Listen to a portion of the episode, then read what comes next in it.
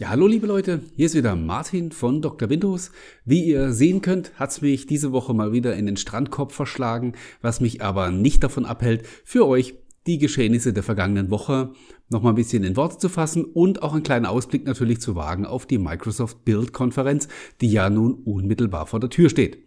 Ja, wir haben wieder ein bisschen Windows 10 natürlich heute im Programm.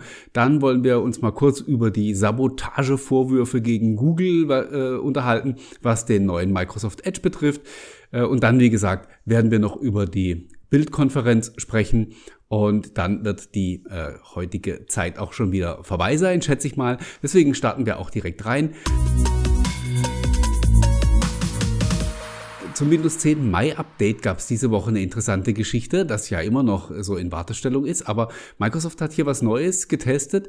Ihr habt sicherlich schon mitbekommen, dass es jetzt ab dem Mai Update wieder mehr Kontrolle über die Windows Updates geben wird. Und da wurde diese Woche ein kumulativer Patch veröffentlicht, der aber nicht automatisch installiert wurde, sondern der in Windows Update quasi als optionales Update angezeigt wurde und dann konnte man da draufklicken, dass der installiert wird hat schon wieder so ein bisschen was von der guten alten Update-Liste, wie wir sie bis Windows 7 bzw. Windows 8 kannten, als eben auch alle verfügbaren Updates angezeigt wurden und man konnte dann quasi anklicken, welches davon das man bekommen möchte und welches nicht. Anscheinend geht die Reise wieder genau in diese Richtung, was ganz viele PC-User auch sicherlich freuen wird. Die aktuellen Statistiken gab es auch diese Woche. Windows 10 hat wieder ein bisschen zugelegt, Windows 7 hat ganz leicht verloren. Äh, eigentlich kaum der Rede wert, hat sich kaum was verschoben. Äh, fast schon bemerkenswert war allerdings, dass Microsoft Edge in der Statistik auch wieder ein bisschen zugelegt hat, auf jetzt 5,5 Prozent Marktanteil kommt. Ich glaube fast, so hoch war der noch nie. Klingt jetzt vielleicht auch noch ein bisschen sarkastisch, ähm, ist aber tatsächlich so. Also, also über sechs waren wir, glaube ich, noch gar nie in der Statistik. Wir müssten uns also schon sehr nahe dem Rekord nähern.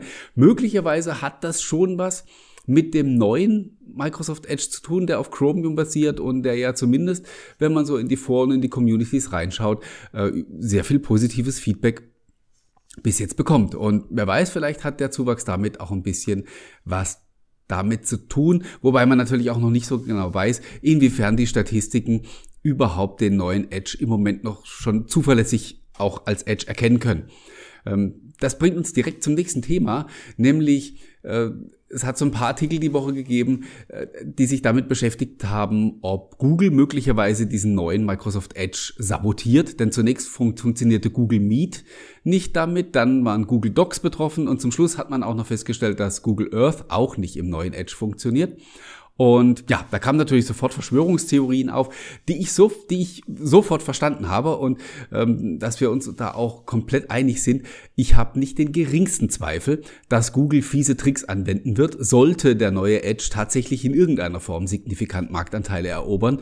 Das werden die sich nicht gefallen lassen und da werden sie garantiert irgendwas ausprobieren, um das zu verhindern. In es ist aber noch ein bisschen früh für solche Geschichten. Wir sind eben auch noch in einer sehr frühen Entwicklungsphase von dem neuen Edge und deswegen sollte man solche Geschichten wirklich nicht auf die Goldwaage legen. Die Erklärung dafür kam dann auch tatsächlich von einem Edge-Entwickler, der einmal dargelegt hat, was Meet und Docs betrifft, dass Google da einfach so einen Erkennungsmechanismus hat, äh, wo sie identifizieren, welcher Browser welcher ist und wer denn dann mit diesen Diensten auch kompatibel ist kann man jetzt auch wieder darüber streiten, ob sie das tun sollten. Äh, ich kann sie da sogar ein Stück weit verstehen, dass man sagt, hey, wir wollen genau gucken, mit welchen Browsern die Leute uns ansurfen und wir wollen auch festlegen, mit welchen Browsern, dass die Leute unsere Dienste nutzen dürfen. Wenn, wenn irgendwas schief läuft, die Leute Daten verlieren, Fehler passieren oder sonst irgendwas, fällt es immer auf unsere eigenen Services zurück. Also sperren wir die Leute lieber gleich aus. Wie gesagt, kann man diskutieren, ist aber eine Haltung, die ich durchaus nachvollziehen kann. Und deswegen kann ich auch verstehen, dass, dass Google diese ähm, Browser zuverlässig erkennt und dann eben per Whitelist definiert, wer da rein darf. Und der neue Edge steht auf diesen Whitelists oder stand auf diesen Whitelists schlicht noch nicht drauf. Und wenn er dann mal final ist und es immer noch nicht der Fall ist, obwohl es eigentlich funktionieren würde, dann können wir uns wieder über Verschwörungstheorien und über Sabotage unterhalten. Im Moment aber noch nicht. Und was Google Earth anbetrifft, so ist es tatsächlich so, dass hier Google noch eine Technologie verwendet, die sie inzwischen selbst schon wieder ähm, verworfen haben, nämlich ihren eigenen Native Client, der nicht im neuen Edge drinsteckt, obwohl er drinstecken könnte, ist nämlich auch Teil vom Chromium-Projekt, aber da es, wie gesagt, da es sich da, wie gesagt, um veraltete Technologie handelt, hat Microsoft das einfach nicht eingebaut und deswegen ist das sozusagen eine gewollte Inkompatibilität. Google hat auf dem Plan, seinen, äh, also Google Earth in Web WebAssembly neu zu programmieren, haben sie bis jetzt nicht gemacht. Es wird also letztlich darauf ankommen, macht Google die Umstellung oder nimmt Microsoft äh, den Native Client doch noch mit in den neuen Edge-Browser rein, dann wird Google Earth funktionieren. Ansonsten eben nicht. Aber eine ganz logische Erklärung, wie gesagt, in dem Fall.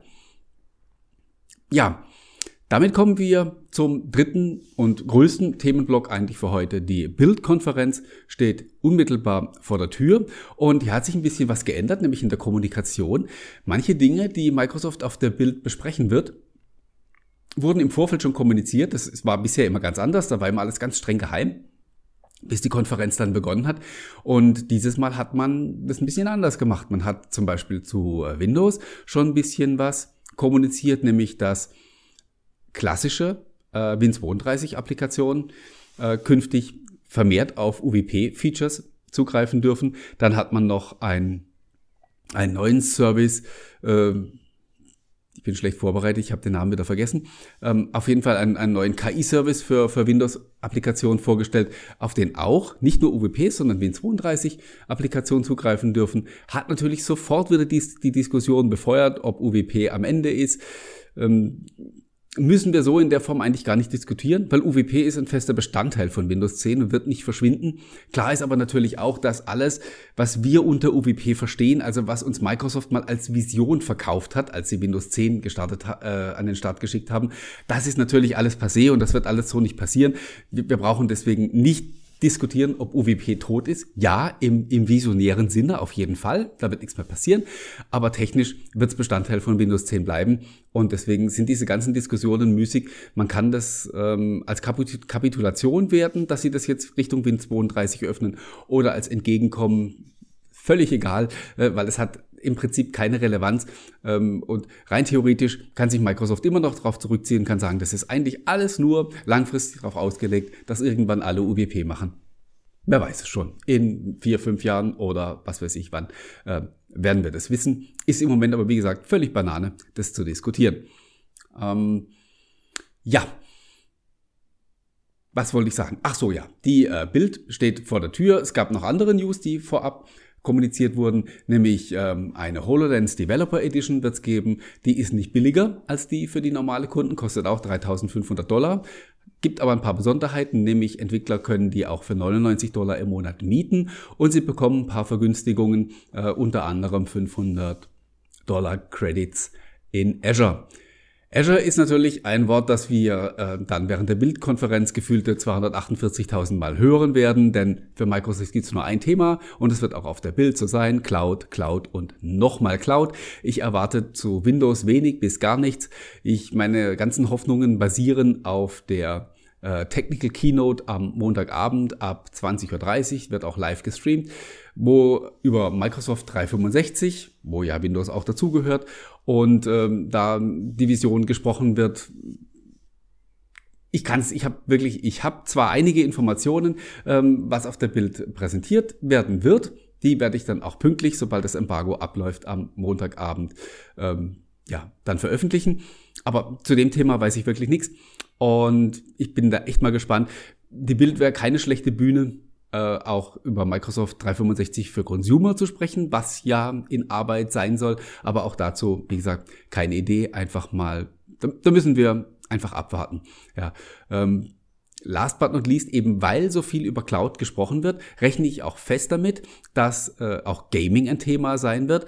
Äh, wir werden noch keine Details zu dem Project X Cloud und so hören, das spart man sich sicherlich für die E3 auf, aber ich bin sicher, Gaming ist tatsächlich Chefsache bei Microsoft und äh, auch Satya Nadella wird sich in seiner Keynote sicherlich nicht nehmen lassen, äh, auch nochmal zu erwähnen, dass die Microsoft Cloud einfach die beste fürs Thema Gaming ist.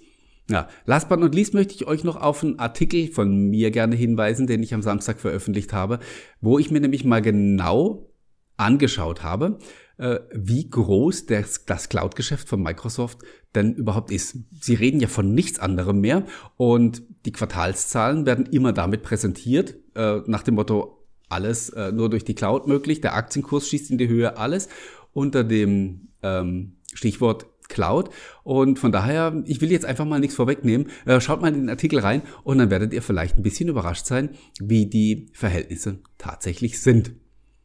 Damit sind wir dann schon wieder am Ende. Ich hoffe, es waren wieder ein paar interessante Informationen für euch dabei. Ich wünsche euch noch ein schönes Restwochenende. Ich hoffe, dass das Video bis Sonntagabend online geht, sonst klingt das jetzt ein bisschen doof. Ähm, ja, und wir lesen dann ähm, ganz sicherlich voneinander, wenn am Montagabend einige News zur Bild online gehen und ansonsten hören und sehen wir uns in der kommenden Woche wieder. Vielen Dank fürs Zuhören und Zuschauen. Bis dahin. Ciao, ciao.